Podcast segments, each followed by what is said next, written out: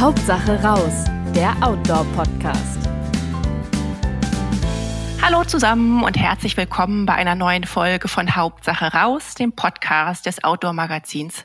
Ich heiße Katharina Hübner, bin Redakteurin bei der Outdoor und moderiere wie gewohnt auch die heutige Folge. In der beschäftigen wir uns mit richtig, richtig hohen Bergen, den höchsten Bergen der Welt und äh, wie man sie besteigt. Und äh, zugeschaltet ist mir dafür als Gesprächspartnerin Alex von Melle. Sie ist die erfolgreichste deutsche Höhenbergsteigerin und hat schon sieben von den 14 8000ern bestiegen. Hallo Alex, herzlich willkommen. Ja, grüß dich Katharina. Danke für die Einladung. Ja, sehr gerne. Danke dir.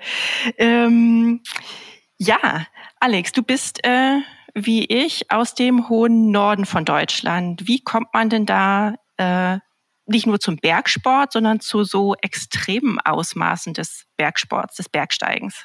Ja, ganz lustig. Also das war natürlich überhaupt nicht geplant. Ich bin ja in Hamburg geboren und habe in Schleswig-Holstein Abitur gemacht und bin dann zum Studium nach München gegangen. Und das hat sich wirklich dann so Step by Step eigentlich alles entwickelt. Und wenn ich da auch zurück blicke jetzt äh, oder öfter mal dran denke, dann finde ich das so ganz spannend, wie sich so ein Leben entwickelt, eben auch durch so äußere Einflüsse. Also auch bei mir, ich habe jetzt nicht gedacht, ich gehe von Hamburg nach München, studiere da und werde große Bergsteigerin, sondern wie das Leben eben so spielt. Das waren eher so Zufälle, dass ich eben diesen Studienplatz in München gekriegt habe, dass da das Bergsportprogramm von der Uni ganz tolle Angebote für die Studenten hatte. Da habe ich eben Kletterkurs gemacht und ich bin damals schon Ski gefahren, habe dann mit Skitouren gehen angefangen angefangen.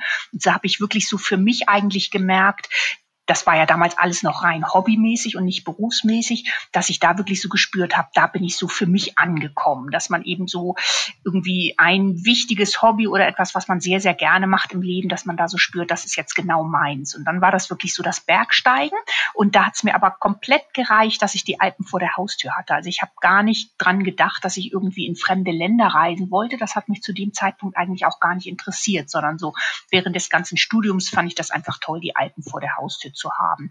Und dann habe ich eben so ganz zum Ende des Studiums wirklich so auf den letzten Drücker meinen jetzigen Mann kennengelernt, den Luis. Und der war damals schon Bergführer und Expeditionsleiter auch und hatte damals, gerade als wir uns kennengelernt haben, hatte der seine erste Expedition zu führen zum Aconcagua nach Südamerika. Und da hat er mich eben gefragt, ob ich Lust habe mitzukommen. Und dann habe ich wirklich so im ersten Moment gedacht, wie blöd ist das denn, ans andere Ende der Welt zu fliegen, um Berg zu steigen, wenn man die Alpen vor der Haustür hat. Und dann habe ich aber irgendwie gedacht und frisch verliebt macht man ja eh einiges, habe ich gedacht, naja, so eine Chance, die kommt vielleicht nicht wieder, gucke ich mir das mal an. Und dann war ich wirklich fasziniert davon, fremde Länder kennenzulernen, mit in der Kombination eben einen Berg zu besteigen. Und das war damals eben dann Chile, Argentinien. Und ich weiß noch, wie wir dann zurück nach Hause gekommen sind, habe ich gedacht, und was ist das nächste Land? Und das war so äh, Mitte der, Mitte, Ende der 90er Jahre. Und da war gerade auch so Trekking in Nepal, war gerade total in. Und dann habe ich irgendwie gedacht, also einmal im Leben Leben möchte ich mal so ein Trekking in Nepal machen. Und dann hat sich das wirklich so von Jahr zu Jahr eigentlich entwickelt und war gar nicht geplant, sondern ich habe da reingeschnuppert. Mir hat das wieder erwartend, muss ich sagen, wirklich dann Spaß gebracht. Die Höhe habe ich gut vertragen und diese Faszination fremde Länder, was ich niemals gedacht hätte, dass mich das so reizt und so fasziniert. Das war wirklich auch so ein ganz wichtiger Punkt, wo ich dann wirklich so gedacht habe, jedes Jahr, was ist jetzt das nächste Land? Dann war eben nach Argentinien und Chile habe ich gedacht, ich möchte unbedingt mal nach Peru zum Bergsteigen und das Land eben kennenlernen, was gibt's da für Berge. Und dann war das eben jahrelang wirklich so diese Kombination, die mich fasziniert hat. Wie, ähm, wie hoch ist noch gerade der Aconcagua, von dem du gerade als, als erstem äh, außereuropäischen Berg für dich sprachst? Genau, ist knapp 7000 hoch, also 6, 9 etwas. Ich habe tatsächlich jetzt die genaue Höhenzahl auch im Moment nicht im Kopf. Da werden sich vielleicht jetzt manche denken, oh Mann, jetzt weiß die noch nicht mal die Höhe von ihrem ersten hohen Berg exakt, aber ganz knapp ich, ich, unter ich 7000. Ja, ich hätte es ja auch wissen können als ja. Redakteure. Nee, passt nee, wunderbar. Also 6, nee, 9, irgendwas. Was mich da vor allem interessiert, das ist ja schon äh, ein deutlicher Unterschied zu irgendwelchen Alpengipfeln. Ja, Bist du da, hast du das so einfach so locker weggesteckt oder? Vollkommen. Ich bin da auch ziemlich naiv an die Sache rangegangen, muss ich im Nachhinein sagen. Also ich war damals, glaube eben Mont Blanc war das höchste, halt in den Alpen eben so die Westalpen 4000er und dann bot sich eben die Chance. Und ich weiß noch, die Gruppe, die der Louis damals geführt hat, die waren eben alle total erfahren, waren außeralpin schon an höheren Bergen unterwegs gewesen und dann kam ich eben dazu und habe gedacht, ich probiere es. Also vielleicht war das auch gut, dass ich einfach so gar keine Erwartung an mich hatte. Und ich habe aber ziemlich schnell eben gemerkt, dass ich wirklich die Höhe sehr, sehr gut vertragen habe. Also man muss sich ja immer gut akklimatisieren. Wir hatten auch wirklich viel Zeit und da habe ich dann einfach gemerkt, dass ich irgendwie mit der Höhe gar keine Probleme hatte. Und ich glaube, wenn das nicht gewesen wäre, dann hätte ich da auch nicht weitergemacht. Also ich habe Freundinnen, die gute Bergsteiger sind und die aber die Höhe gar nicht vertragen. Und das ist, glaube ich, irgendwie so ein Geschenk, was mir da in die Wiege gelegt worden ist, dass ich die Höhe so gut vertrage. Mhm, mh.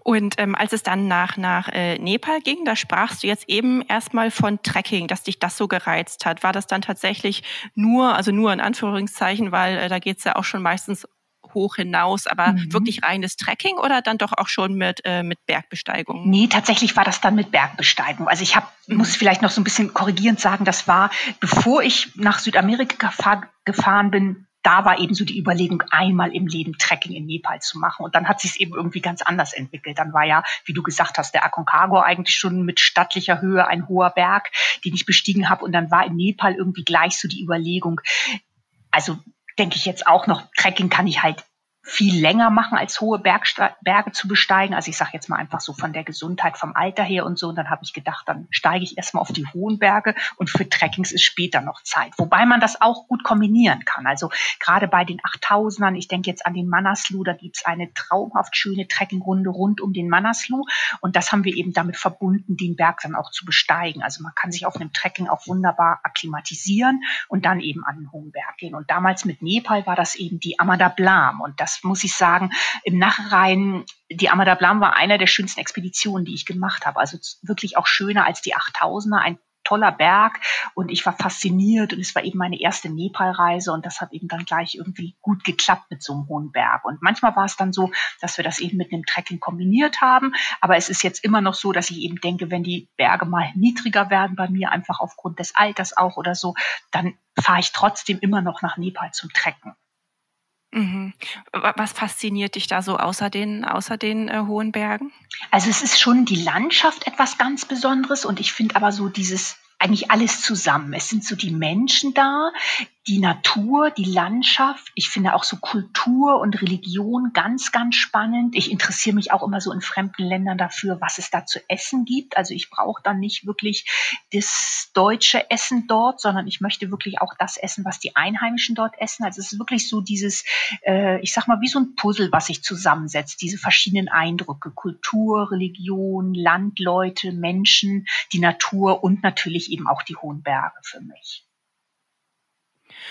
Und ähm, wie ging es wie ging's dann weiter? Also dann hattest du ja, man könnte jetzt sagen, ich mag den Ausdruck nicht, aber mir fällt gerade nichts Besseres ein, äh, Blut geleckt, oder? Was, was hohe ja. Berge betrifft. Doch, so, dann, also genau, ich fände jetzt auch keinen besseren Ausdruck, aber es ist so, ich habe Blut geleckt, genau. Ja, genau, dann haben wir uns wirklich so für jedes Jahr eigentlich ein Ziel vorgenommen. Also ich muss jetzt tatsächlich nur so ein bisschen überlegen. 98 war eben der Aconcagua. Dann war ich 2002 am Mustag Ata. Das, der ist sieben, also knapp 7,5 hoch. Das war so die erste Expedition mit Ski. Und dann waren wir eben 2004, 2005 in Nepal mit der Amada Blam und die Pumori. Und es war aber wirklich immer noch so, dass es nicht nur das Bergziel war, wonach ich praktisch die Expedition ausgesucht habe, sondern auch das Land. Also dann war zum Beispiel so, dass ich unbedingt nach Alaska mal wollte. Und dann waren wir eben am Mount McKinley oder Denali, wie er ja auch heißt, waren wir 2005 im Frühjahr und dann im Herbst nochmal in Nepal, 2005 auch eben am Pomori. Und dann hat sich das eben so entwickelt. Also dass man, das ist ja auch also bei mir immer noch so in den Alpen, wenn man da unterwegs ist, wenn ich in irgendeinem Tal bin auf Skitouren und dann ist man, läuft man auf den Kämmen entlang mit den Tourenski und guckt irgendwie ins nächste Tal. Und dann denkt man, jetzt habe ich dieses Tal kennengelernt, eigentlich könnte man beim nächsten Urlaub mal sich das nächste Tal vornehmen. Und so ist das, glaube ich, bei den hohen Bergen auch, dass man dann so ein bisschen ja Feuer gefangen hat oder Blut geleckt hat und dass man dann äh, die Länder kennenlernen möchte und ich mir eben auch immer ein schönes Bergziel rausgesucht habe, hab, aber so ein bisschen hängen geblieben bin ich eigentlich dann bei Nepal. Also das ist wirklich für mich immer noch so das absolute Lieblingsland, wo ich gerne noch viel viel hinfahren möchte. Und dann kam eben irgendwann, als wir eben auch einige Länder kennengelernt haben, war natürlich so ein bisschen die Überlegung, vielleicht mal einmal einen 8000er zu probieren. Und das war dann 2006 eben der Gashabrum 2 in Pakistan. Und dann war es so, dass wir wirklich fast jedes Jahr eigentlich auf 8000er Expeditionen unterwegs waren. Erzähl mal, erzähl mal in Ruhe, wie das war mit dem ersten 8000er, also die, die, das Erlebnis. Mhm. Also das war damals eine kommerzielle oder ähm, professionell geführte Expedition, die der Louis führen konnte für den DAV. Und ja, dann habe ich natürlich sofort gesagt, die Chance lasse ich mir nicht entgehen, da fahre ich mit. Und dann war auch eine gute Freundin von mir dabei, die ich im Studium kennen oder an der Uni dann über den Bergsport kennengelernt habe. Und dann waren wir zwei Mädels da, die Elisabeth und ich waren da in so einer Männergruppe irgendwie unterwegs. Und das war für mich wirklich so, also ich habe mir null Chancen ausgerechnet, dass das irgendwie klappen könnte mit dem Gascherbrunn 2 damals. Das ist ja niedriger 8000er, ähm, technisch auch eher machbar, aber jetzt auch nicht ganz easy, weil unten eben so ein ganz, ganz langer blöder Gletscherbruch ist, durch man, den man erstmal durch muss, auch mit vielen Spalten, also jetzt auch nicht un unbedingt ungefährlich. Und ich denke bei diesen Expeditionen aber immer so Step by Step. Also ich mache mir am Anfang noch gar keinen Kopf, wenn mich hier bei der Abreise fragen mich oft schon Freunde, wann seid ihr am Gipfel? Und das kann ich vorher gar nicht sagen, weil da irgendwie so viel passieren kann. Und ich denke dann so Step by Step, erstmal die Sachen packen, dann den Flug gut überstehen, dann kommt man eben in Kathmandu oder in diesem Fall Islamabad an. Dann geht das weiter mit Bus und mit Jeeps und dann ist erstmal auch Minimum eine Woche Trekking ins Basislager. Und ich weiß noch, das war dieses Jahr 2006. Da ist ein Österreicher am Broad Peak tödlich verunglückt. Und das war ein ganz erfahrener Bergsteiger. Und wir sind ja laufen, also sind nicht am Broad Peak vorbeigelaufen, gelaufen, aber da am äh, Concordia-Platz kann man eben den K2 sehen und den Broadpeak sehen. Und da habe ich noch gedacht, Mensch, dieser erfahrene Österreicher ist da verunglückt. Und ich, kleine Maus aus Hamburg, äh, laufe hier gerade ins Basislager vom Gascherpunkt 2. Also ich hatte wirklich ordentlich Respekt, aber so ein bisschen vielleicht auch wie damals bei dem Aconcagua, so die erste Expedition. Ich bin eben auch so ohne Erwartungen gefahren. Und wenn ich das so rückblickend sehe, ist das was, was mir auch gut getan hat, dass man eben gar nicht vorher so Erwartungen hat. Das hat sich schon im Lauf der Zeit dann auch ein bisschen bei mir geändert. Dann ist das ja auch halb professionell geworden, das Bergsteigen. Und diese Erwartung, die man dann selber an sich hat, also jetzt gar nicht Öffentlichkeit oder Sponsoren, sondern ich an mich selber, die sind dann schon auch gestiegen. Und manchmal denke ich wirklich dankbar an diese ersten Expeditionen zurück, wo ich so völlig ohne Erwartung hin bin. Und dann haben wir da das Basislager aufgebaut. Also ich war eh dann halt dieser Karakorum-Trek, den man da macht und den Concordia-Platz. Das ist eine Landschaft, die wirklich sondergleichen sucht auf dieser Welt. Also da bin ich dankbar, dass ich diese Plätze gesehen habe, traumhaft schön. Ja, und dann im Basislager denke ich eben auch so Step by Step. Jetzt bauen wir eben ein Hochlager nach dem anderen auf. Und das ist wirklich auch so das Interessante auf einer Expedition. Das kann man super planen und da kann alles klappen und am Ende hat man einfach dieses Quäntchen Glück für den Gipfelgang nicht. Oder andersrum, es ist mal zwischendurch irgendwas, was nicht so rund läuft, dass man krank wird oder so und schon denkt, ach, das wird eh nichts, ich kann eigentlich gleich wieder nach Hause fahren und dann am Ende klappt es doch. Und das war wirklich so an den Gashabrum 2, ähm, hat eigentlich wirklich alles wie am Schnürchen geklappt. Also wir haben da diesen Jahrhundertsommer gehabt im Karakorum, sehr stabiles Wetter. Und ja, die Elisabeth und ich eben, wir waren die einzigen beiden Frauen in unserer Männergruppe und da war eine ganz große österreichische Expedition noch gleichzeitig am Berg. Und die haben schon immer so ein bisschen zu uns rüber geguckt, was so die beiden Weiber da in der Gruppe machen. Und dann sind wir wirklich auch auf den Gipfel gekommen und alle gesund wieder runter. Und ich weiß noch, wie die Österreicher dann im Basislager standen und uns spalierstehend mit ihren Skistöcken empfangen hatten. Und das war wirklich eine ganz, ganz feine Geste, die sie der Elisabeth und mir da rübergebracht habe. Und das ist immer noch wirklich so ein Bild, was ich so noch im Kopf habe von diesem ersten 8000er. Und deswegen, also der Gascherbrunn 2 ist jetzt für mich nicht irgendwie der schönste Berg der Welt oder der schönste 8000er, aber ich glaube, so diese erste 8000er Expedition, wenn sie dann auch noch klappt, das ist schon was ganz Besonderes, was einem immer eben auch als besonderes Erlebnis so im Herzen bleibt. Wie war denn dann das Gefühl, als der Gipfel erreicht war? Wir hatten also wirklich traumhaftes Wetter da oben, ganz stabil. Wir waren auch über eine halbe Stunde am Gipfel. Also ganz oft habe ich es ja auch erlebt, dass es windig ist, dass es stürmisch ist, dass man schlechte Sicht hat und eigentlich nur oben ist, ganz kurzes Foto macht und gleich wieder absteigt. Aber da war einfach alles so perfekt, dass wir es wirklich auch genießen konnten und uns auch mit dem Abstieg Zeit lassen konnten. Wir sind dann bis zu dem dritten Hochlager zurück. Wir hatten dieses vierte letzte Hochlager auf, ausgelassen, also hatten eine relativ lange Etappe an dem Tag, auch zurück zurück wieder in dieses letzte Hochlager, haben dann da nochmal übernachtet und am nächsten Tag haben wir eben alles abgebaut am Berg und sind bis ins Basislager abgestiegen. Und das war ja wirklich so eine Expedition, wo ich sagen würde, dass es rundherum einfach alles super geklappt hat. Mhm. Du, du erzählst das alles so, ich finde das, ich finde das, ich finde das herrlich. Du erzählst das alles ein bisschen, als wäre das so eine Gipfelwanderung gewesen. Aber ich meine, es ist ja schon Bergsteigen. Nein, das äh, und ist schon in, richtig anstrengend. Genau, mhm. genau, das wollte ich nämlich fragen. Es muss doch auch echt anstrengend sein, oder? Ja, Wenn, es ist total anstrengend. Ist, also, genau, es ist, ähm, jeder Schritt ist anstrengend in der Höhe. Aber es ist so ein bisschen das, ähm, ich glaube, man hört vielleicht so ein bisschen so meine Begeisterung raus und das die überspielt natürlich so ein bisschen das, wie anstrengend das alles ist. Also man ist am Anfang noch nicht akklimatisiert und es geht einfach ganz zäh, bis sich der Körper an die Höhe angepasst hat. Und der Rucksack ist einfach immer schwer, aber wir hatten wirklich eben am Gaschabrum das zwei das Glück, dass es eben so gutes Wetter war und so gute Verhältnisse. Also wir sind da eigentlich nie irgendwie bei schlechtem Wetter rumgespurt oder hatten Sturm oder so. Es war einfach der Jahrhundertsommer damals.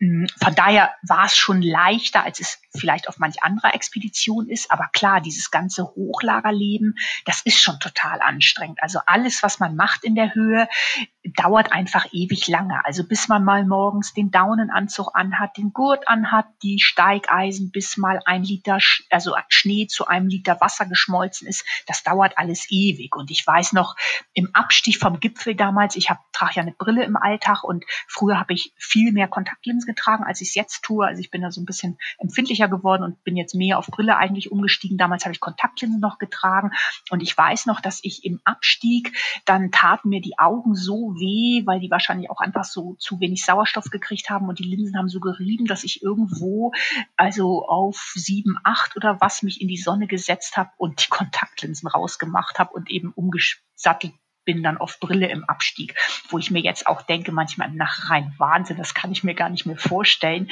dass das damals so warm war, dass ich wirklich die Handschuhe ausziehen konnte und da meine Linsen rausfriemeln konnte aus dem Auge. Also deswegen war das schon der Einstieg, ähm, hat der liebe Gott das gut mit mir gemeint, dass er wirklich uns so gutes Wetter geschickt hat und eben auch von den Temperaturen war es sehr warm. Ich weiß, wir haben einmal im Hochlager im Zelt plus 40 Grad gehabt. Also da Meine Güte, okay. ist die Sonne runtergeknallt, das war der Wahnsinn.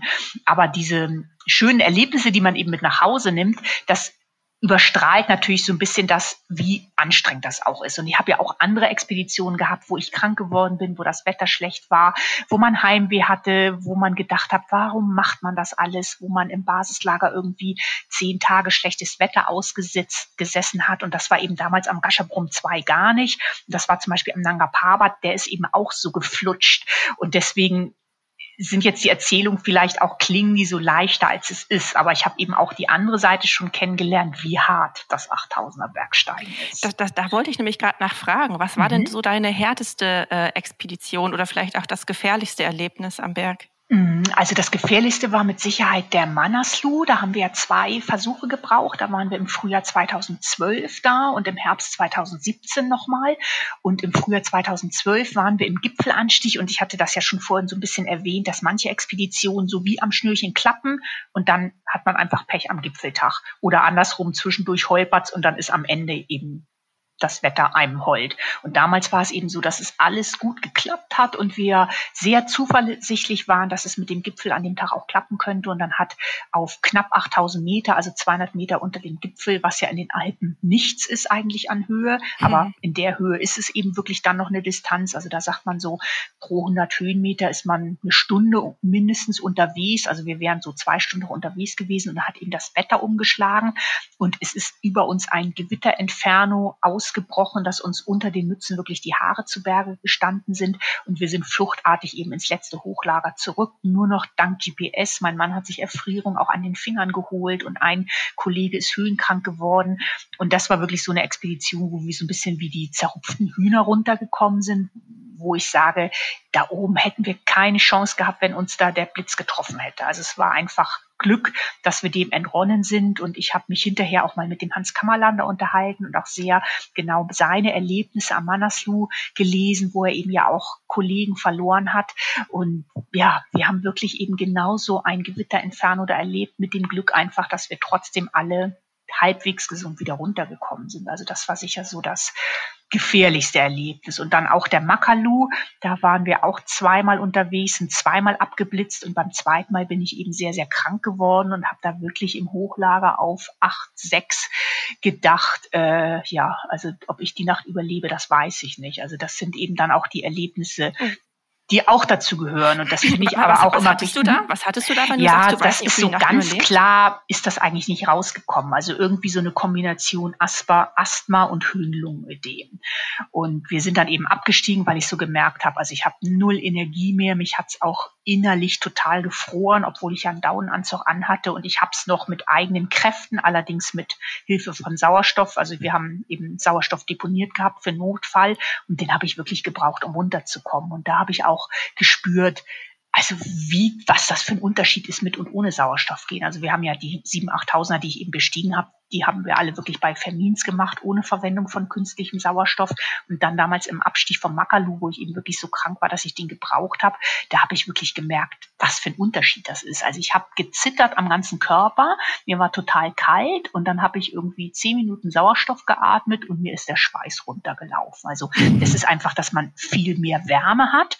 Und mhm. dann ging es mir eben wirklich so weit, war ich so weit stabil, dass ich gesagt habe, also den Abstieg traue ich mir selber zu mit leerem Rucksack und wirklich nur die Sauerstoffflasche hinten drin. Und dann war der irgendwann leer und wir waren schon relativ weit unten und der war leer und dann ging gar nichts mehr bei mir. Also ich bin dann wirklich, ich glaube, am Ende auf allen Vieren ins Basislager gekrochen.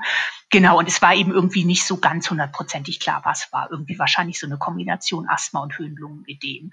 Und ja, das waren wirklich so die zwei Erlebnisse, ähm, die mich auch sehr geprägt haben, muss ich sagen. Und ich finde ja immer noch, also nicht nur beim Bergsteigen, sondern so generell, dass ein Scheitern Erlebnisse mehr prägen als wenn es alles so flutscht. Und ja, wie du auch vorhin genau richtig erkannt hast, beim Gashabrum 2 hat alles super geklappt, beim Nanga Parbat waren wir innerhalb von vier Wochen nach Abflug von Deutschland auf dem Gipfel und wieder unten. Und dann gibt's eben diese Erlebnisse, wo ich aber finde, die prägen einen eben menschlich viel, viel mehr. Und man lernt auch viel mehr draus aus diesen sogenannten Scheitern-Erlebnissen, wie eben Makalu und Manaslu beim ersten Mal. Aber ihr wart dann noch irgendwann auf dem Makalu oder steht der noch aus? Nee, der Makalu steht tatsächlich noch aus. Das wäre auch noch so ein Wunsch von mir. Also ich denke immer so, alle guten Dinge sind drei. Also vielleicht klappt es ja. ja beim Makalu jetzt mal beim dritten Anlauf. Und beim Manaslu waren wir ja noch mal da, 2017 im Herbst. Und da hat es eben dann auch geklappt. Und das war wirklich ganz, ganz schön. Also der Manaslu übersetzt so, der Name kommt ja aus dem Sanskrit, heißt ja der Berg der Seele. Und damals war wirklich der Manaslu so ein bisschen der Berg für meine Seele, weil es eben dann im zweiten zweiten Anlauf geklappt hat und davor die Jahre 2016 war ich verletzt, da war ich gar nicht auf Expedition. 2015 haben wir am Everest abgebrochen wegen diesem riesen Erdbeben. Also wir hatten eben auch so ein paar Jahre dann davor, wo kein Erfolg irgendwie geklappt hat und dann war wirklich der Manaslu, also übersetzt der Berg der Seele, war so für mich ein Berg für die Seele. Also es war dann wirklich ein ganz, ganz schönes Erlebnis und ja, wenn es mit dem Makalu noch mal klappen würde im dritten Anlauf, das wäre schon schön.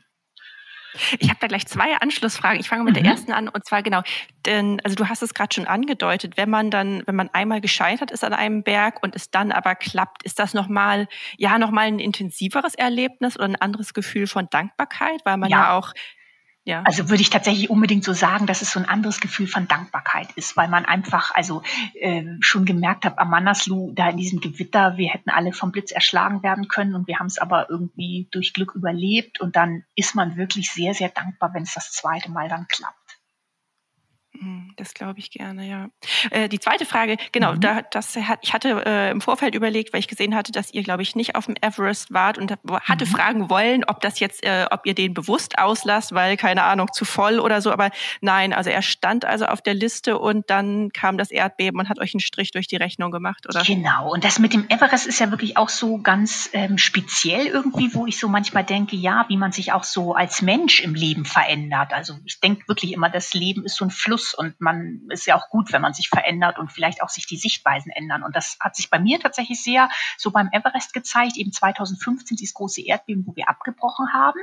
Und dann habe ich irgendwie gedacht für mich, ja, ist so wie es ist, kann ich jetzt auch nichts ändern. Und der Everest hat aber wirklich so ein bisschen seinen Reiz dann eigentlich bei mir verloren. Also das wäre natürlich toll gewesen, wenn das damals geklappt hätte, aber ich habe mich dann auch hinterher die Jahre sehr intensiv mit dem Berg beschäftigt und irgendwie habe ich so gespürt, dass der Everest einfach für mich nicht so dieser Traumberg ist. Also für mich ist es ganz wichtig, so für die Motivation, auch für das Training, dass ich voll, sage ich mal, so on fire bin für so einen Berg, mhm. der mich reizt. Also muss man, glaube ich, auch, weil irgendwie, ich gehe mal ein Stündchen joggen unter der Woche, so kann man sich eben nicht auf den 8000er vorbereiten, sondern da muss man wirklich für brennen, dass man diese lange Phase des Trainings, der Vorbereitung wirklich auch durchhält. Und für mich ist so ganz wichtig, dass ich eben so ein Ziel vor Augen habe und dass ich motiviert bin.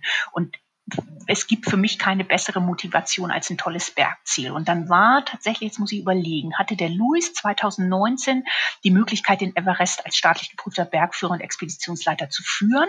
Und er hat mich sofort gefragt, hast du Lust mitzukommen? Und ich habe ziemlich sofort gesagt, nee, das mache ich nicht, weil es eben einfach heutzutage bei diesen professionell geführten Expeditionen so ist, dass einfach immer mit Sauerstoff gegangen wird, dass das wirklich so komplett dieses rundum sorglos Paket ist mit persönlichem kleinen Sherpa und das ist alles eben so weit weg von dem Bergsteigen, so wie ich das mit Louis privat mache, dass ich gedacht habe, na, das möchte ich nicht. Also entweder schaffe ich das aus eigener Kraft oder ich lasse es eben bleiben. Und was ganz anderes ist natürlich, dass das für Luis ein toller Job ist. Das hat auch damals geklappt. Er war mit seinen Kunden oben. Er hat alle wieder zurück ins Basislager gesund gebracht. Und es war aber völlig klar, dass die alle mit Sauerstoff gehen. Und das ist dann aber eben einfach sein Job. Und wenn ja. wir privat unterwegs sind, dann ist das für mich einfach ähm, überhaupt keine Diskussion. Also da gehe ich nicht mit Sauerstoff. Das ist einfach für mich nicht dieses wirklich faire Bergsteigen ohne künstliche Hilfsmittel. Und ich habe es ja am Makalu erlebt, wie Sauerstoff einen dopen kann. Und dann sage ich wirklich für mich selber lieber, dann gehe ich lieber auf einen 6000er aus eigener Kraft, als dass ich einen 8000er gehe, nur um oben gestanden zu sein mit Sauerstoff. Also dieses ja, diese kommerziellen Expeditionen, also so toll und so professionell die geführt werden, um den Kunden eben diesen Traum Everest zu ermöglichen. Da ziehe ich wirklich den Hut vor dieser ganzen Organisation, aber das ist einfach gar nicht mein Ding. Also vorher hier im Höhenzelt sich zu Hause im Schlafzimmer zu akklimatisieren und dann eben mit ins Basislager zu fliegen und dann mit Sauerstoff eben schon auf sechseinhalb oder siebentausend Meter zu starten. Und da habe ich mich wirklich so komplett davon losgelöst, dass das Louis Job ist und dass das dann auch für mich völlig okay ist, wenn er das eben mit Sauerstoff macht. Das muss er auch machen, um seine Kunden sehr professionell betreuen zu können, aber das hat eben nichts mehr mit unserem privaten Bergsteigen zu tun. Und dann habe ich wirklich so gemerkt, auch mit den vielen Menschen, die natürlich auch am Everest unterwegs sind, dass es einfach nicht mehr mein Traumberg ist. Also da gibt es eben andere, die mir irgendwie wichtiger sind. Mhm, mh.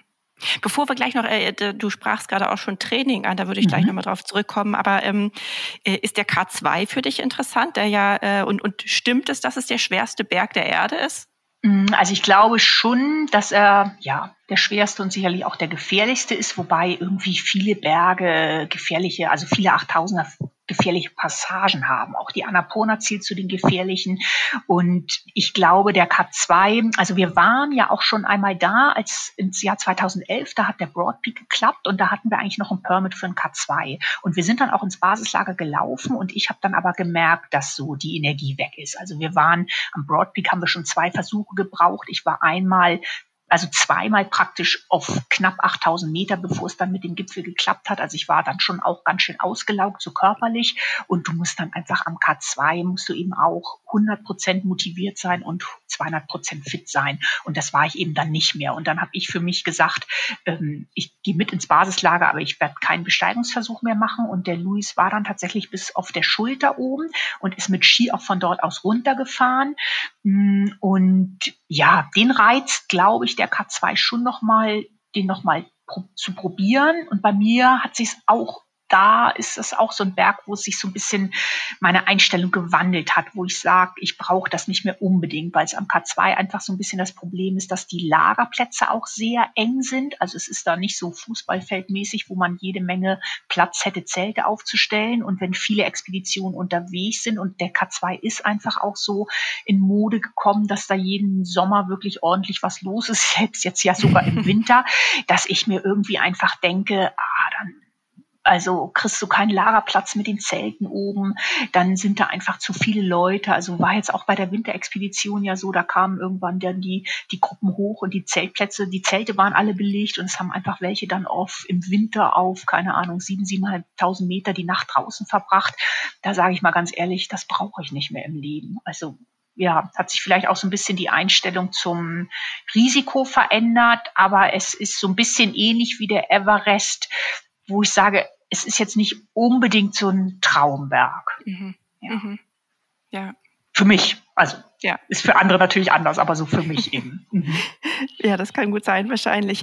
Ähm, genau, zurück zum Thema Training, was du eben mhm. ansprachst. Ähm, genau, da sagtest du ja, du musst schon für einen Tag, äh, für einen Berg brennen, weil äh, ja, mit einer Stunde Joggen ist es mal nicht getan. Wie bereitet man sich denn vor?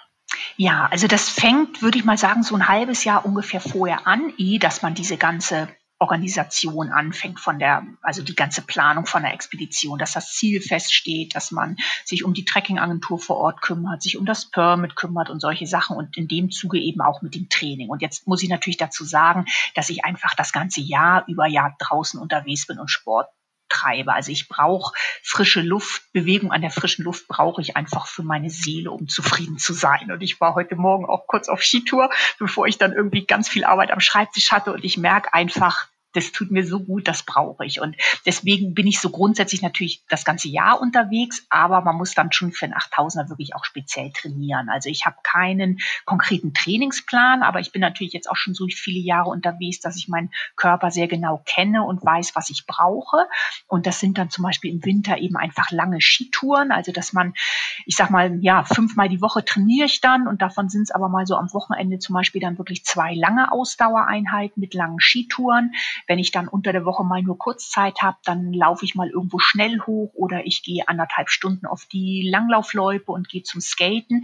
Also es ist so eine Mischung aus schnellen und schnellen und kurzen Einheiten mit aber Schwerpunkt langen, langsameren Einheiten. Und das Ganze eben so fünfmal die Woche. Also ich komme da schon so auf 15 bis 20 Stunden Training pro Woche dann.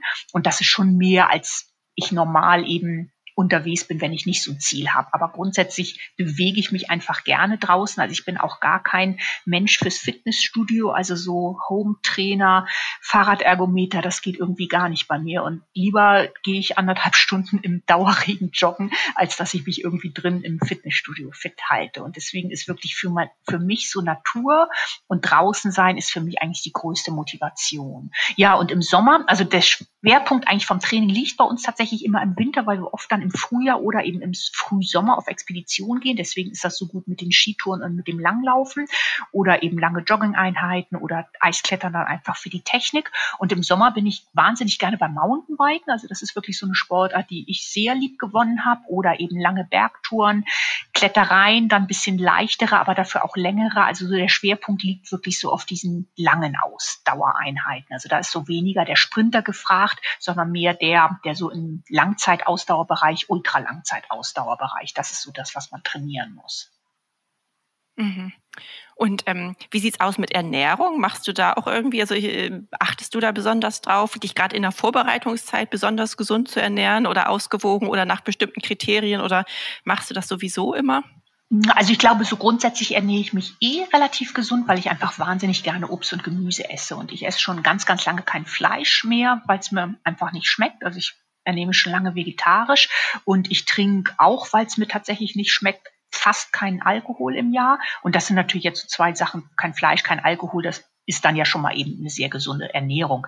Ähm, trotzdem habe ich natürlich auch meine Schwächen. Also ich esse wahnsinnig gerne Käse hier im Allgäu mit den schönen Käsereien kann man einfach leckeren Käse kaufen.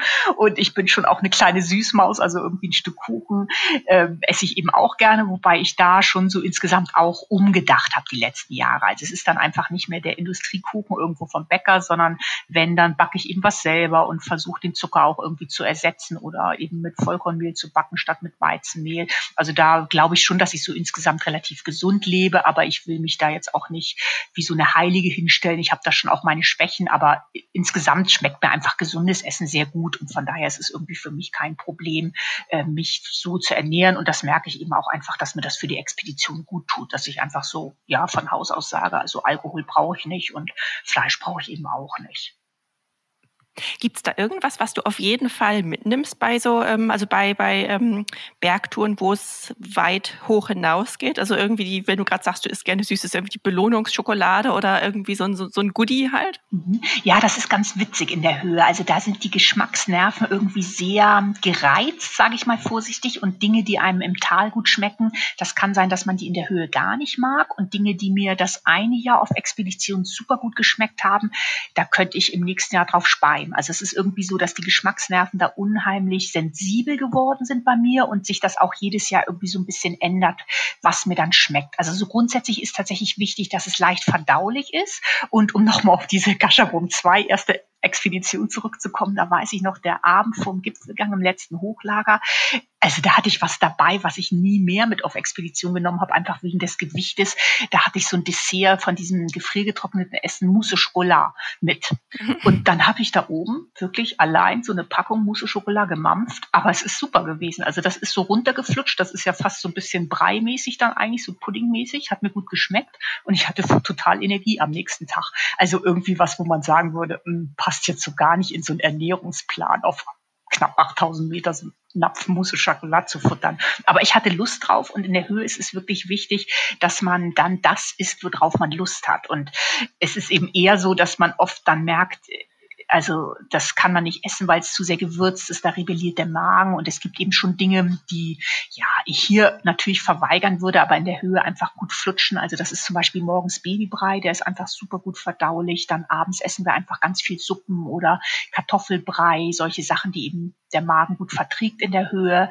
Dann habe ich tatsächlich so gemerkt, so Energieriegel, das geht so gar nicht mehr tagsüber bei mir, die vertrage ich irgendwie nicht und habe da keine Lust drauf. Und dann war es mal eine ähm, Expedition, ich glaube, das war der Chuoi, wo ich dann diese Mannerschnitten mit Zitronengeschmack, das war super, weil das irgendwie durch diese Zitrone war das auch so ein bisschen frisch. Ja, und das Jahr drauf habe ich die nicht ertragen können. Also das ändert sich irgendwie jedes Jahr und ist jedes Jahr spannend, worauf der Körper so Lust hat. Und was aber so ein bisschen geblieben ist, was ich gut in der Höhe essen kann, sind Datteln. Also die geben ja auch wirklich gut Energie. So Trockenfrüchte, Datteln habe ich eigentlich immer dabei. Das geht ganz gut. Aber es ist jedes Jahr wieder spannend, worauf äh, mein Körper Lust hat in der Höhe und worauf er eben plötzlich auch keine Lust mehr hat. Und wer weiß, vielleicht kehre ich mal zur Mousse Schokolade zurück.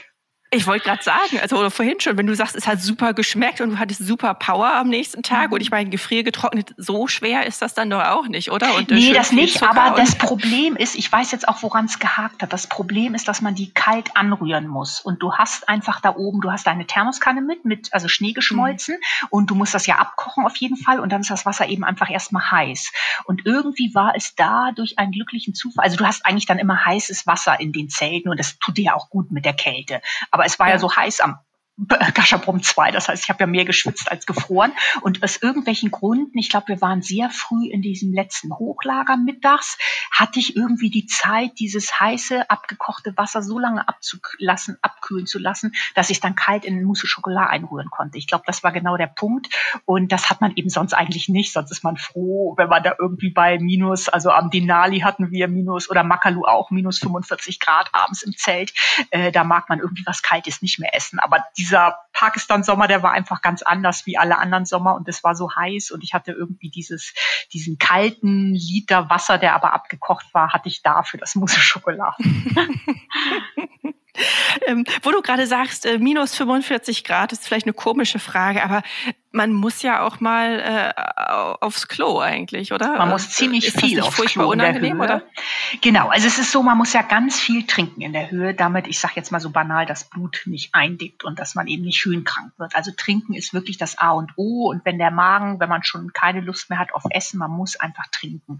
Und das sind so bei mir in der Höhe, also Minimum vier Liter eigentlich, die ich brauche. An dem Gipfeltag ist man eh immer dehydriert, da schafft man das gar nicht so viel zu trinken. Also vier, fünf Liter ist aber schon gut. Und das will natürlich auch wieder raus. Und ähm, das war die erste Expedition, war das wirklich ganz blöd. Dann ist man nachts, also hat man überlegt, jetzt muss ich eigentlich Pipi. Und die Männer, die hatten halt immer so eine Pinkelpulle dabei und für die Frauen gab's nix. Und dann bin ich, habe ich immer überlegt, gehe ich raus oder nicht, dann kann man nicht schlafen und dann ist man doch irgendwie rausgegangen und dann friert man, kriegt kalte Füße, kalten Popo, kalte Finger und dann kommt man wieder rein, hat sich zwar, ist erleichtert, aber kann nicht einschlafen, weil einem so kalt ist. Und dann gab's irgendwann mal wurde, ich sag mal, so ein Aufsatz entwickelt für Damen für so eine Pinkelpulle. Und den habe ich mir sofort besorgt, so ein Trichter zum Reinpieseln und das klappt wirklich super gut. Also da ist noch nie ein Tröpfchen daneben gegangen und das kann ich ähm, auf jeder Expedition dann im Zelt eigentlich verrichten. Also das hat das wirklich sehr erleichtert dass es eben dieses Ausrüstungsteil dann auch für die Frauen gibt. Und äh, so kann man eben wirklich nachts dann da, wie die Männer mit so einer Urinflasche eben im Zelt dann umgehen. Und tagsüber ist es natürlich so, dass man, also man macht dann bei den Hochlagerplätzen, wo eben alle dann so auch ihr Hochlager aufschlagen, da wird auch wirklich dann so ein Toilettenplatz markiert, wo man sich dann eben, wo ein Loch gegraben wird, wo man sich auch hinhocken kann fürs große Geschäft. Und tagsüber ist es auch nicht so kompliziert, wie man denkt. Ich habe einen Daunenanzug, der so ein integrierten, das so ein Reißverschlusssystem habt, wo ich praktisch das, was ich drunter anhab, also eine Power Stretch Hose, eine Merino lange Unterhose, die haben auch dieses gleiche Reißverschlusssystem, wo man einfach praktisch so am Hintern so eine Klappe mit Rundbogenreißverschluss dann öffnen kann und sich eben auch einfach hinhocken kann. Also das geht ganz gut und das ist nicht so kompliziert, wie man denkt. Also es ist auch so auf meinen Vorträgen, wenn ich gefragt werde, ist das immer die Frage, die alle beantwortet haben wollen. Und das ist ja auch was ganz Natürliches und ja, mit den Dingen, die man sich eben so alltäglich beschäftigt. Aber es ist wirklich für mich eigentlich nicht so problematisch, wie es vielleicht auch oft dargestellt wird. Und trotzdem muss ich dazu sagen, wenn man dann zu Hause wieder im eigenen Bett schläft und nachts irgendwie denkt, jetzt muss ich mal auf die Toilette oder so, dann läuft man halt schnell mal barfuß ins Bad rüber. Und das ist schon angenehmer. Klar, also da würde ich lügen, wenn ich sage, es ist easy auf Expedition auf die mhm. Toilette zu gehen. Aber ich finde gerade das sind auch so diese Dinge, die einem, also ich sage immer, dass mich so eine Expedition so wahnsinnig erdet. Also ich komme damit so wenig aus und es sind so wenig Dinge auch wichtig ähm, oder lebenswichtig oder auch im Rucksack, wo ich einfach in meinem Rucksack alles dabei habe, was ich zum Überleben brauche. Und wenn ich zu Hause bin, dann leben wir in einer Reizüberflutung, wo mich tausend Dinge am Tag auch irgendwie ablenken von dem, was ich eigentlich machen will. Und wir haben alle, also wir leben jetzt nicht hier in der Villa und wir haben auch keinen Porsche stehen. Wir haben eine kleine Dreizimmerwohnung und ein ganz normales Auto, aber trotzdem sage ich mal, haben wir ja irgendwie allen Luxus, den wir brauchen. Und deswegen finde ich diese Expedition wirklich, also das tut mir so gut meinem Leben, dass ich mich da so erde, auch wenn ich die Menschen da sehe. Also ich merke für mich selber, mit wie wenig ich auskomme, was so essentiell ist. Also essentiell ist eben dieses Trinken, Essen, auf die Toilette gehen, schlafen, gut schlafen für die Höhe, dass man sich erholt. Und das sind alles zu Hause so Sachen, ja, da macht man sich über tausend andere Dinge Gedanken und wird abgelenkt und hat eine Reizüberflutung. Und das finde ich eben wirklich so schön an diesen Expeditionen, wo ich merke, ich komme mit so wenig aus und ich lerne eben auch Menschen kennen, die einfach immer noch viel weniger haben als wir daheim hier. Also ich denke mir so mancher, arroganter Fatz, äh, im Job erfolgreich und sonst wo, sage ich mal, der sollte mal nach Nepal fahren und die Kinder oder in Tibet auf 5.500 Meter die kleinen Rotzenasen sehen, wie die da in der Natur spielen, ohne irgendwelche Spielzeug. Also das ist schon was, was mich sehr geprägt hat, auch so für mein Leben zu Hause. Und deswegen tut mir das auch immer wieder gut, dahin aufzubrechen. Und nichtsdestotrotz ist natürlich die Toilette zu Hause sehr angenehm zu haben. Und das ist dann der Luxus, den man eben wieder auch wertschätzt. Oder zum Beispiel, ja, weil wir vorhin mhm. so über dieses Schneeschmelzen auch oder mit dem Mousse Schokolade gesprochen haben. Es ist so mühsam in der Höhe einen Liter Wasser aus Schnee zu schmelzen. Und manchmal kippt die Thermoskanne dann blöderweise auch um und dann war die ganze Arbeit umsonst. Und zu Hause, also mein Wasserkocher, der mir jeden Morgen das Wasser macht in der Früh für meinen Tee, das ist ja kein Luxusgegenstand. Was kostet heutzutage ein Wasserkocher? 19,95 Euro hat jeder Haushalt. Und mhm. da merke ich aber irgendwie so diese Wertschätzung für Luxus bei mir, die ist einfach hinterher viel, viel größer wieder, wenn ich zurückkomme aus so einem Leben, wo ich eben auch Entbehrung hatte oder wo ich eben auch diese Menschen kennengelernt habe, wo eben gar kein Luxus da ist. Und deswegen finde ich, tut das charakterlich sehr gut. Also das heißt nicht, dass ich jedem Menschen jetzt sagen würde, ihr müsst mal auf 8000er Expedition gehen. Aber ich finde, ja, selbst so Trekking in Nepal ist ein fantastisches Erlebnis und tut gut, um das eigene Leben so ein bisschen wieder zu erden. So würde ich es mal sagen. Jetzt, äh, ich, ich hörte das vor einer Weile mal, dass momentan die Situation, also die Menschen dort sind ja eh schon überwiegend nicht reich, aber momentan ist es, mhm. glaube ich, richtig schlimm, oder mit Corona und den fehlenden Touristen. Genau, also Nepal ist wirklich, ähm, den ist ja die letzte Frühjahrssaison und die letzte Herbstsaison weggebrochen. Und ich glaube, das kann man sich hier einfach gar nicht vorstellen. Also deswegen finde ich eben auch, ich jammer auch über Corona und ich bin auch ab und zu wütend und mir sind auch finanzielle Standbeine weggebrochen. Aber diese Länder, die trifft das einfach nochmal ganz, ganz anders. Also da hat einfach null Tourismus stattgefunden. Und wir haben einen Verein, den Louis und ich schon lange unterstützen, der sich so um äh, Kinderhilfsprojekte weltweit kümmert. Und da hat uns die Vorsitzende hat uns dann irgendwann letztes Jahr im Sommer erzählt, ja, und die Kinderheime in Kathmandu, die haben einfach nichts mehr zu essen. Und dann denke ich mir, ja, und wir haben auch Corona hier, aber wir haben hier noch eine Wohnung und auch unser Auto steht noch im Keller. Und das sind auch wieder so ein bisschen diese Dinge, das trifft einfach arme Länder dann noch viel, viel mehr. Und mhm. gerade so ein Land wie Nepal, die eben wirklich zu, also ich kann die Prozentzahl jetzt nicht sagen, aber die einfach so abhängig vom Tourismus sind, das sind dann wirklich schon Katastrophen. Und wenn ich dann eben sage, also wo ich wirklich aus sicherer Quelle weiß, das Kinderheim in Kathmandu, die hatten keine Babynahrung mehr letzten Sommer, dann sage ich mal, dann haben wir hier in Deutschland eigentlich noch relativ geringe Probleme. Ja, das sind überwiegend Luxusprobleme. Total. Also klar ist ja. Corona schlimm, aber trotzdem, mhm. also das meiste würde ich auch sagen, das sind ganz andere Probleme genau, als woanders in auf einem ganz Welt. anderen also, Niveau irgendwie. Ja, mhm. das auf jeden Fall. Ähm, Stichwort Kinder, wo, also mhm. wir kommen, glaube ich, auch langsam zum Ende, aber wo du gerade Kinder ansprachst. Genau, hat ihr seid gut ja schon mit dem Kinderhilfsprojekt. ähm, ihr, ihr seid ja schon lange ein Paar, du und der Louis. Ähm, war es da aufgrund auch eurer ähm, Berg Sport, Bergsteigeraktivitäten, wenn ich das so fragen darf, eine bewusste Entscheidung, ähm, keine Kinder zu bekommen? Ja, oder? also auch das war irgendwie was, wo ich so ein bisschen vorhin sagte, wie mit den 8000er, das hat sich einfach so entwickelt im Leben und so hat sich das mhm. echt bei Louis und mir auch so entwickelt. Also wir kommen beide, ich glaube früher hieß das so kinderreiche Familien. Wir kommen beide aus so kinderreichen Familien, also der Louis hat zwei Geschwister und ich habe drei Geschwister und irgendwie war für uns beide immer klar, als so klar war, dass wir zusammenbleiben, ähm, war auch klar, dass wir irgendwann Kinder haben wollen. Und dann kamen aber wirklich so diese hohen Berge, sage ich mal, dazwischen, die Expedition. Und am Anfang ist man ja noch so jung und sagt, na ja, also dieses Jahr gehen wir noch auf den Berg und nächstes Jahr noch und dann kann man mal an Kinder denken. Und dann ist das Ganze aber ja wirklich so extremer geworden und auch wirklich so, dass wir ja diese Leidenschaft eben teilen, wofür ich auch sehr dankbar bin, weil ich eben auch viele Paare kenne, wo er einfach das ganze Jahr unterwegs ist und der Weltgeschichte rumstravanzt und sie eben zu Hause ist mit Kindern. Und dann haben wir so beide für uns gemerkt, ähm, ja, dass uns das wichtig ist, gemeinsam unterwegs zu sein und dass wir aber auch beide gesagt haben, alles Glück dieser Welt kann man eben auch nicht haben. Und ich bin tatsächlich so ein bisschen immer vorsichtig, wenn ich auch so Menschen kennenlerne, wo alles super ist, nicht? wo Job mhm. super ist, wo man Kinder hat und ein Familienhaus und äh, Karriere und Kinder sind super und tolle Reisen auch noch und so. Und ich denke immer, ähm, ja, alles Glück unter einen Hut, das geht einfach nicht. Und man muss sich eben irgendwie für den Weg entscheiden, der für einen selber am wichtigsten ist. Und dann haben wir wirklich so in uns hineingespürt und haben wirklich beide dann eigentlich beschlossen, dass dieses Bergleben, diese Leidenschaft, das auch gemeinsam zu teilen, dass uns das so wichtig ist, dass das irgendwie mit Kindern zu Hause nicht passt. Und ich weiß auch genau, wenn ich Kinder hätte, ähm, ich bin ja so in vielen anderen Dingen in meinem Leben bin ich ja Perfektionist. Also ich wäre wahrscheinlich auch, würde gerne eine perfekte Mutter sein wollen. Und das wäre einfach nicht gegangen. Also irgendwo, der mhm. Tag hat nur 24 Stunden und ich finde, man kann den Kindern nicht gerecht werden und gleichzeitig gleichzeitig auf eine 8000er Expedition trainieren.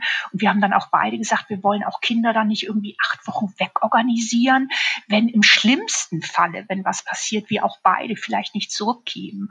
Und dann haben wir mhm. wirklich gesagt, okay, für den einen ist eben das Glück Karriere und Kinder oder und oder Kinder oder so. Und für uns war eben wirklich so das große Glück, dieses gemeinsame Bergsteigen. Und wir haben dann wirklich sehr oft auch offen drüber gesprochen und auch wenn wir so bei Freunden waren, wo dann eben die kleinen Kinder rumgewuselt sind irgendwie, dann war das immer nett irgendwie für uns, aber wir haben auch so gespürt, dass wir eigentlich nichts vermissen. Und das muss ich echt sagen, also es ist ja auch eine Entscheidung, die man dann irgendwann nicht mehr rückgängig machen kann. Also wir können dann ja schlecht mit 60 sagen, so, jetzt wollen wir noch mal eine Familie gründen.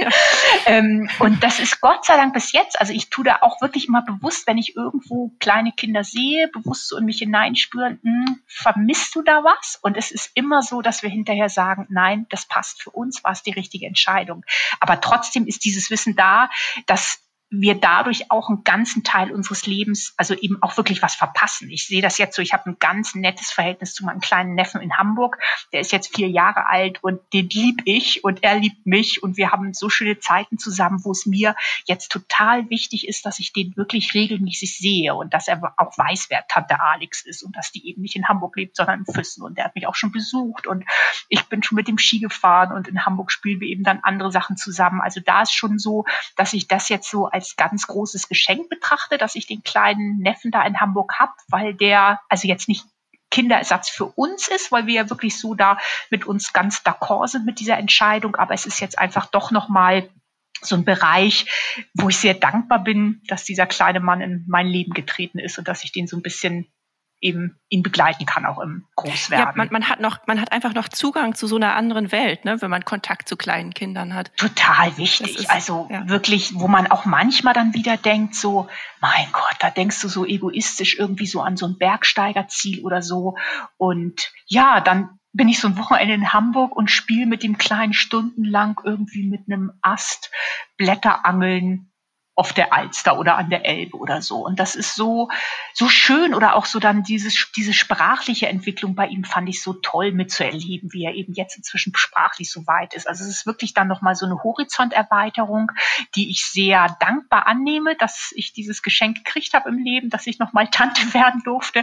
Aber trotzdem ist es immer so, dass ich, wenn ich auch wieder zurückfahre und mit Luis irgendwie das nächste Bergprojekt plane, dass wir so sagen, unser Leben passt so für uns. Und so finde ich es irgendwie ganz wichtig, dass jeder für sich eigentlich so sein Glück findet. Und wo eben unser Glück so die hohen Berge sind, da kann es sein, dass bei jemand anders eben die Familie das große Glück ist. Und das ist ja genauso schönes Glück wie die Berge. Oder der andere Nächste sagt eben, mir ist einfach die Karriere total wichtig. Und so finde ich, muss jeder für sich so selber entscheiden, was so für einen persönlich das große Glück ist. Und das ist eben mit Sicherheit nicht bei jedem gleich. Aber man muss irgendwie dann auch, finde ich, so zu seinen Entscheidungen stehen und wirklich so seinen Weg dann auch gehen.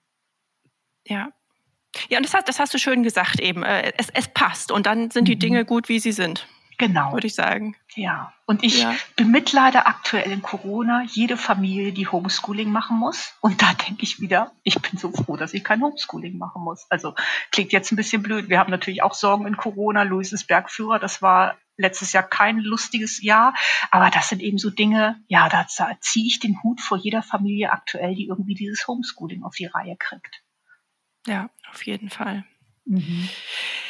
Ja, zu guter Letzt noch, mhm. ähm, mit dir kann man ja auch unterwegs sein, ohne auf ganz hohe Berge zu steigen, richtig?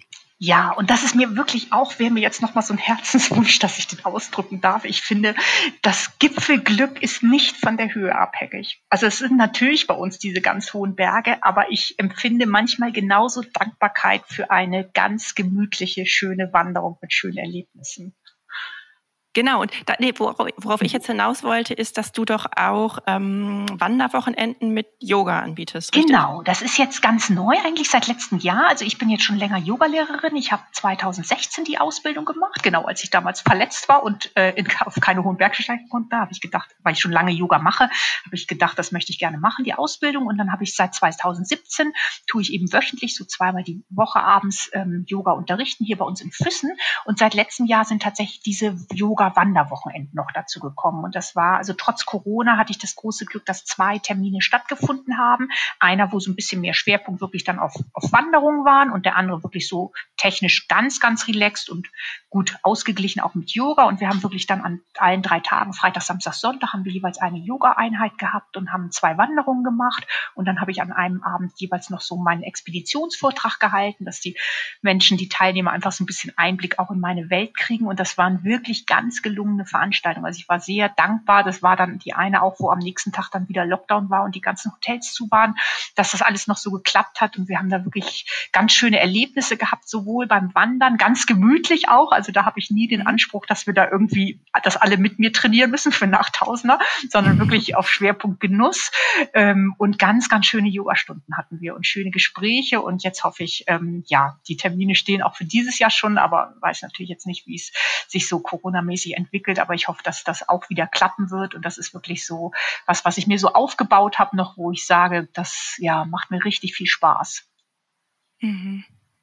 Ja, da, äh, also wer ja das, äh, wer sich dafür interessiert, der geht zu oder surft zu äh, eurer Website Go Climb a Mountain. Ist das .com oder .de? Weiß ich gar nicht. .de ist das genau. De, genau. Mhm. Aber wir, wir setzen das eh noch in die Show Notes und da gibt's auch Infos zu euren Vorträgen und ich glaube auch den den Expeditionen oder Reisen, die der Louis leitet, richtig? Genau. Da ist so alles an Termin drauf. Also von 8000er bis Vorträge und ganz gemütliche Yoga-Wanderwochenenden.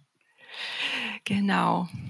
Ja gut, dann äh, sind wir, glaube ich, tatsächlich am Ende angekommen. Alex, ich fand es sehr, sehr interessant, was du zu erzählen hattest. Vielen Dank nochmal, dass du die Zeit genommen hast. Ja, danke, dass du mich eingeladen hast und ich hoffe, dass eben auch ein bisschen was Interessantes für die Hörer dabei war. Und für mich ist jetzt, jetzt haben wir doch ganz schön lang geplaudert, ich glaube eine knappe Stunde und das ist immer für mich das Schönste. Wenn die Zeit schnell vergeht, wie im Fluge, fand ich es jetzt, dann ist es eigentlich ein gutes Gespräch gewesen. Also egal jetzt, ob man über Berge oder was anderes spricht, aber wenn Zeit schnell verfliegt, finde ich immer, ist es ein gutes Zeichen dafür, dass es spannend und kurzweilig war. Und das hoffe ich für die Zuhörer natürlich auch, dass es ein kurzweiliges Gespräch war ja, da, da gehe ich jetzt, da gehe ich mal von aus. Ähm, ja, prima. Dann ähm, Nochmal vielen Dank und äh, für die Hörer draußen gilt natürlich wie immer, wenn euch unser Podcast gefällt und ihr keine Episode mehr verpassen wollt, dann abonniert uns gerne gleich hier oder auch unseren Newsletter auf www.outdoor-magazin.com und ihr findet uns natürlich auch gedruckt am Kiosk oder per Abo in euren Briefkästen und natürlich auch auf Facebook und Instagram. Alex, dir äh, drücke ich die Daumen, dass es mit der, mit der nächsten Expedition dann bald klappt. Ob mit Mousse au Chocolat oder ohne. Genau, danke dir, Katharina. Ich danke dir. Ciao. Ciao. Hauptsache raus, der Outdoor-Podcast.